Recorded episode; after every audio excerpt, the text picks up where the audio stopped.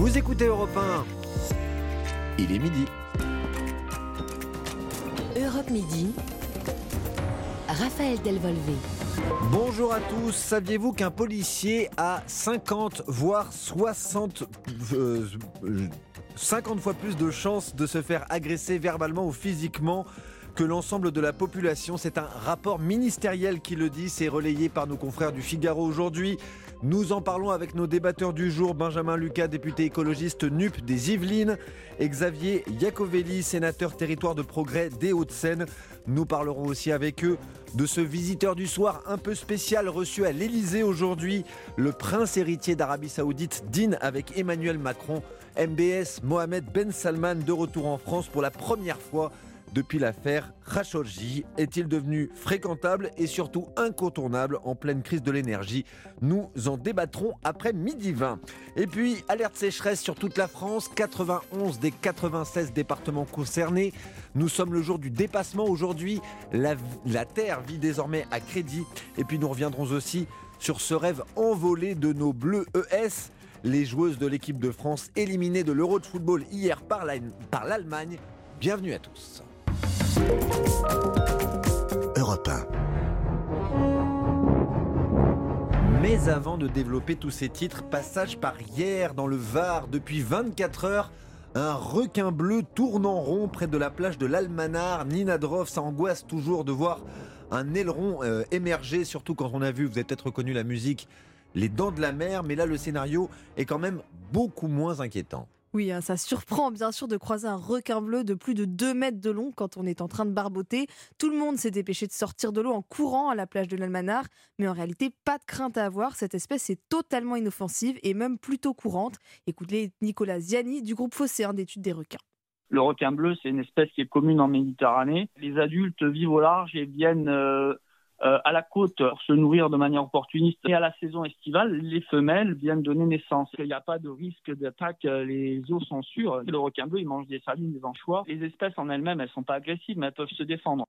Alors il y a quand même quelque chose d'inhabituel avec cette femelle repérée hier dans le Var. Elle n'est toujours pas retournée vers le large après 24 heures. Un comportement très étrange selon les spécialistes. L'animal n'est pas bloqué, en fait, il, il agit librement mais en fait, euh, c'est comme si c'était un requin en aquarium qui fait des tours en. On dirait qu'elle est presque téléguidée. En fait, il n'y a pas de finalité au comportement. Ça doit se passer peut-être en interne, c'est-à-dire dans, l'organisme euh, de, l'animal, cérébral ou neurologique. L'animal reste pour l'heure sous surveillance avant une éventuelle intervention. Et si Raphaël vous inquiétez de voir de plus en plus de requins ou autres espèces dangereuses débarquer en Méditerranée, avec la hausse de la température de l'eau, Nicolas Ziani va aussi vous rassurer on a une température d'eau peut-être qui perturbe euh, certains comportements par la, par la chaleur, par la hausse des températures, mais il n'y aura pas de transformation euh, de, l'écosystème en termes d'espèces.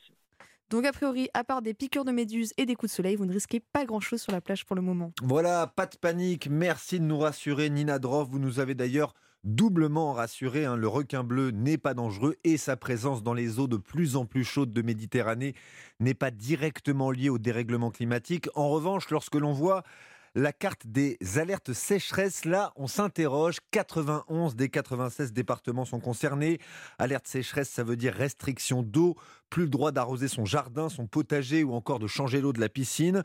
Ça vaut aussi pour les professionnels. Là aussi, euh, les agriculteurs sont soumis à des limitations et vaut mieux ne pas se risquer à enfreindre les règles. Il y a des contrôles de la fameuse police de l'environnement. Chloé Lagadou a suivi ses agents dans le Val-de-Marne, l'un des départements concernés par les alertes sécheresse.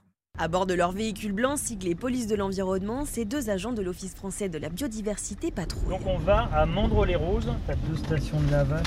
Pendant que Sylvain conduit, Arnaud, carte en main, donne des indications sur les lieux à contrôler. Les croix rouges, c'est les stations de lavage. Les points noirs, c'est tout ce qui est euh, complexe sportif, tout ce qui est en couleur. Les... deux policiers sont à l'affût, leurs yeux balayent les moindres recoins, explique Sylvain. On regarde toujours à droite, à gauche. À on va voir des flaques d'eau ou de l'eau qui va ruisseler euh, le long du trottoir. Alors on va dire, tiens, il y, a quelque chose qui ne va pas. Euh, il y a des endroits où les accès sont interdits, donc là c'est peut-être là qu'il faut peut-être aller vérifier. Et justement, au fond d'une impasse, un maraîcher en train d'arroser son champ. Bonjour monsieur je me présente, police de l'environnement. Arrosage plein air comme ça en, gel, c'est interdit. Mais vous voyez, donc c'est là, regardez. irrigation par aspersion des cultures, Interdit, hein Ok. Ok. En tout cas, là, euh, coupé. Le maraîcher pourra s'en sortir à une seule condition, que son puits de forage bénéficie d'une dérogation. Mais si l'infraction se confirme, les agents verbaliseront et les montants sont élevés, précise Arnaud. Si verbalisation il y a, c'est 1500 euros. Ça, c'est dans le cas de, de particuliers. Par contre, si vous êtes dans le cas d'une d'une entreprise, c'est 1500 euros x 5. Arnaud et Sylvain ne sont pas prêts d'arrêter les patrouilles. Pour ça, il faut attendre que les nappes phréatiques et que le débit des cours d'eau soient suffisamment rechargés. Reportage de Chloé Lagadou et dans ce contexte aride, les risques de feu sont démultipliés. Un camping de 400 personnes évacué près de Castellane dans les Alpes de Haute-Provence. Hier, un feu a démarré vers euh, le village de Rougon. Et puis en Ardèche, les incendies démarrés hier près d'Aubenas sont fixés. Leur origine serait criminelle d'après le parquet. 950 hectares ont été ravagés. Écoutons le préfet du département, Thierry Devimeux. On considère maintenant que le feu est fixé. Il a été fixé ce matin à 6 heures du matin. On a un feu qui a parcouru entre 1100 et 1200 hectares, ce qui est beaucoup, beaucoup. Il y a encore quelques points chauds qui subsistent euh, tout au long de cette surface et c'est pour ça que 400 pompiers vont rester euh, déployés toute la journée pour pouvoir euh, accéder à ces points chauds et les traiter afin d'éviter que le feu ne reparte. Mais hier soir, nous avions une inquiétude parce que le feu se rapprochait d'un village qui s'appelle Vauguet et les, les sapeurs-pompiers ont pu travailler toute la nuit pour fixer ce feu avant le village et faire en sorte que le, il n'y ait pas de danger pour les habitants. 350 personnes avaient été évacuées par précaution hier, 200 dans la partie nord du feu sur la commune de Lussas et euh, 150 sur la commune de Vauguet, là où le feu progressait. Toutes ces personnes ont pu réintégrer leur domicile dans la soirée ou dans la nuit. Donc euh, ce matin, plus personne n'est sans, domicile. Thierry Devimeux, le préfet de l'Ardèche. Voilà, la France n'en a pas fini avec les feux de forêt. Il y en a d'ailleurs euh, aussi ailleurs dans le monde, en Espagne, au Maroc ou encore aux États-Unis. L'humanité qui a d'ailleurs consommé depuis aujourd'hui tout ce que la Terre produit chaque année, toutes ses ressources en forêt, en eau, en stockage de CO2. C'est le devenu tristement célèbre jour du dépassement. Il ne cesse d'intervenir plus tôt d'année en année. Nous sommes le 28 juillet. En 1970, le jour du dépassement, c'était le 29 décembre. Louis Salé, il existe pourtant des moyens de faire reculer cette date fatidique, mesurée, on le rappelle, par l'ONG Global Footprint Network. Eh bien, puisque ce jour est calculé sur la quantité d'espace naturel exploité, il faut par exemple consommer moins de viande. Pierre Canet, porte-parole du WWF France, qui travaille aux côtés du Global Footprint Network. Par une réduction de moitié de la consommation de viande au niveau mondial, il y a la possibilité de faire reculer de 17 jours la date du jour de dépassement. Notre consommation de viande repose sur beaucoup de ressources. Par exemple, un Européen consomme 61 kg de soja par an. 80% de ce soja, eh bien, il est consommé pour nourrir les bêtes. Divisé par deux, le gaspillage alimentaire, soit 40% de la nourriture produite chaque année, nous fait gagner 13 jours. Et décarboner la moitié de l'électricité mondiale nous avance de 42 jours. Parce qu'à partir de ce 28 juillet, la Terre n'absorbe plus le CO2 que l'on émet. Les écosystèmes sont saturés en grande partie à cause de ça. Et donc ces énergies fossiles, elles correspondent à ce qu'on appelle des règlements climatiques. D'ici 30 ans, c'est des points de non-retour, des basculements vis-à-vis -vis des sécheresses, vagues de chaleur, incendies il n'y a pas de fatalité parce qu'il est encore possible de changer à travers des changements de système agricole et alimentaire, à travers une décarbonation des transports, des logements au niveau français, au niveau européen, dans les négociations internationales. Les pays riches doivent fournir une grande partie de l'effort. Hein. Leur responsabilité est importante dans la précocité de cette date. Si le monde vivait comme les Français, ce jour du dépassement serait atteint le 5 mai. Voilà les pistes pour faire reculer le jour du dépassement. Merci Louis Salé. Un avis de recherche lancé par la police hier. Un jeune enfant, Kellison Richelieu, 6 ans, a disparu depuis lundi à Rouen. Le père a signalé la disparition vêtu d'une chemisette blanche, d'un short bleu foncé de sandales rouges et noires. Il aurait une légère marque sur le front. En cas d'information, contactez les enquêteurs au 02 32 81 25 00. 02 32 81 25 00. Au chapitre justice, toujours, le rapport de l'inspection de justice sur la mort d'Ivan Colonna remis à la première ministre aujourd'hui. L'assassin du préfet Erignac tué après une agression islamiste dans la prison d'Arles en mars dernier. L'avocat de la famille Sylvain Commier regrette que le rapport ne soit pas rendu public. Il espère aussi en savoir plus sur les dysfonctionnements qui ont conduit à la mort de l'indépendantiste corse. C'est une accumulation de choses qui, sont censées ne jamais se produire dans une centrale comme celle d'Arles. comment se fait-il qu'il ait pu être seul avec Yvan Colonna dans une cellule dédiée au sport dont la porte était fermée alors qu'elle aurait dû être ouverte avec des surveillants derrière? Comment se fait-il que derrière les caméras, personne et les écrans, personne n'ait rien vu? On veut comprendre comment les choses ont pu en arriver là. On nous promettait que le rapport serait communiqué, euh, y compris au grand public, de manière transparente. Aujourd'hui, c'est plus le cas. Donc, on n'est pas du tout sur une, démarche de, on va dire, de transparence spontanée, quoi. Je sais que la famille est très déterminée à avoir des réponses claires, des réponses précises sur des manquements euh, évidents. L'avocat de la famille d'Ivan Colonna, maître Sylvain Cormier. Un suspect interpellé au Mans hier, une agression au couteau a fait plusieurs blessés sans que leur jour ne soit en danger. Euh, l'individu arrêté dit être né en Afghanistan. Il aurait proféré des mots euh, en langue arabe hein, au moment de l'agression pas de dimension terroriste, selon la procureure. Le projet de loi pouvoir d'achat arrive euh, au Sénat. Il est à l'examen aujourd'hui. Les sénateurs se penchent sur ce qui a été adopté par les députés. La prime Macron jusqu'à 6 000 euros, 6 000 euros la déconjugalisation de l'allocation adulte handicapé ou encore la prime carburant, 30 centimes d'euros euh, par litre à la pompe, aide bienvenue pour les automobilistes de ce contexte d'inflation et de crise énergétique. Elle se répercute sur nos grands groupes aussi, en bien ou en mal. EDF et Total publient leurs résultats au premier semestre aujourd'hui. Aurélien Fleureau, l'un et l'autre sont aux antipodes. Commençons par EDF, bientôt renationalisé et qui enregistre une perte historique. Oui, 5,3 milliards d'euros de pertes. Alors le contexte international en est en grande partie à l'origine avec la mise à contribution d'EDF par l'État pour contenir la facture d'électricité des Français. Le groupe a été contraint de vendre davantage d'électricité bon marché à ses concurrents pour protéger les ménages. Mais ce qui pèse très lourd également, ce sont les difficultés rencontrées pour produire du nucléaire avec 56 réacteurs à l'arrêt euh, pour des problèmes de corrosion et 18 autres en maintenance. Le tout évidemment dans un contexte où le le gouvernement a annoncé la renationalisation d'EDF qui sera effective à l'automne prochain. Et à contrario, Total Energy semble tirer profit de ce contexte international. Le mot est faible, d'énormes bénéfices pour le groupe pétrolier. Oui, effectivement, Raphaël, pour euh, Total Energy, c'était attendu hein, avec ce contexte de hausse des prix des hydrocarbures. Le groupe vient d'enregistrer un bénéfice de 5,7 milliards d'euros au deuxième trimestre, bénéfice qui a plus que doublé en un an. Alors Total Energy n'a pas forcément produit plus, mais l'envolée des cours du pétrole et du gaz, essentiellement dû à la guerre en Ukraine, a permis cet impressionnant résultat. Et donc par anticipation, en plein débat sur les super profits, le groupe avait annoncé vendredi dernier que la ristourne à la pompe allait passer à 20 centimes par litre dès le 1er septembre dans les 3600 stations-service de leur réseau. Total Energy n'est d'ailleurs pas le seul groupe à profiter de ce contexte puisque le pétrolier britannique Shell a également annoncé ce matin un bénéfice multiplié par 5 à 18 milliards de dollars entre avril et juin. Merci Aurélien Fleureau. Le marché de l'énergie, la montée continue des cours du gaz et du pétrole au cœur de la visite du prince héritier d'Arabie Saoudite. Mohamed Ben Salman, ce soir à Paris, MBS dîne avec le président Emmanuel Macron. De retour de sa tournée en Afrique, il est en Guinée-Bissau ce matin. Ce sera le premier passage officiel en France d'MBS depuis l'assassinat du journaliste Jamal Khashoggi il y a 4 ans. Ça fait évidemment polémique. Nous en débattons après euh, midi 20 dans Europe Midi. Comment faire du vieux, euh, du neuf avec du vieux? L'univers de Game of Thrones de retour sur nos écrans trois ans après la fin de la série. Alors c'est ce qu'on appelle un prequel, une série dans la série. Ça s'appelle House of the Dragon, la maison du dragon. Marie Jiquel, le programme est présenté en ce moment à Los Angeles.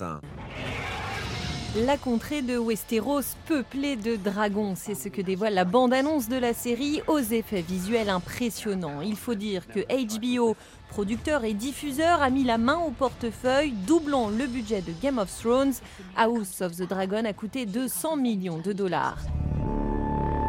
Pas étonnant que ces créatures légendaires soient de la partie, l'histoire porte sur la famille Targaryen, habituée à les chevaucher et qui se dispute sans surprise le fameux trône de fer. Sauf qu'ici, nous sommes 200 ans avant l'ère Game of Thrones.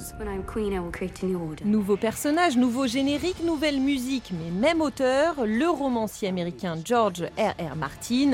L'intrigue se base sur son livre Feu et sang et le père de la saga se réjouit de cette adaptation qu'il trouve très réussi et qui devrait courir sur 3 ou 4 saisons. Enfin, nous sommes loin d'en avoir fini avec cette épopée Game of Thrones puisque George R.R. Martin écrit toujours le sixième tome de cet inaltérable trône de fer.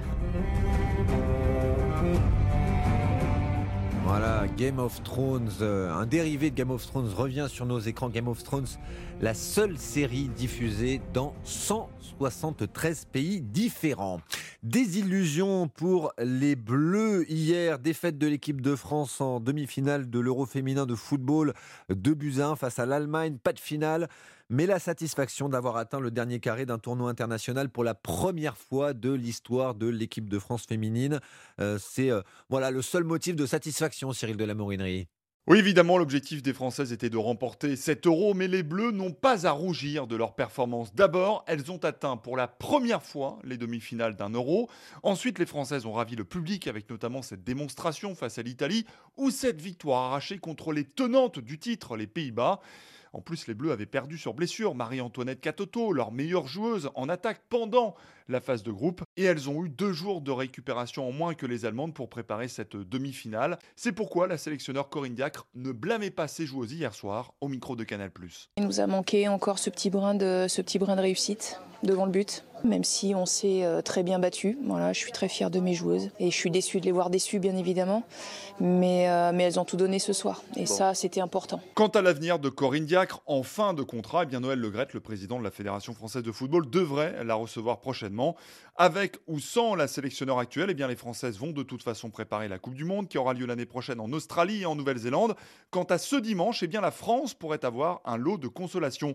La finale Angleterre-Allemagne pourrait être arbitré par Stéphanie Frappard. Merci Cyril de la Morinerie. La météo, nuageux au nord, ensoleillé au sud. Bonjour Valérie Darmon. Bonjour Raphaël, bonjour à tous. Et des orages sur les Pyrénées et vous avez tout bien résumé.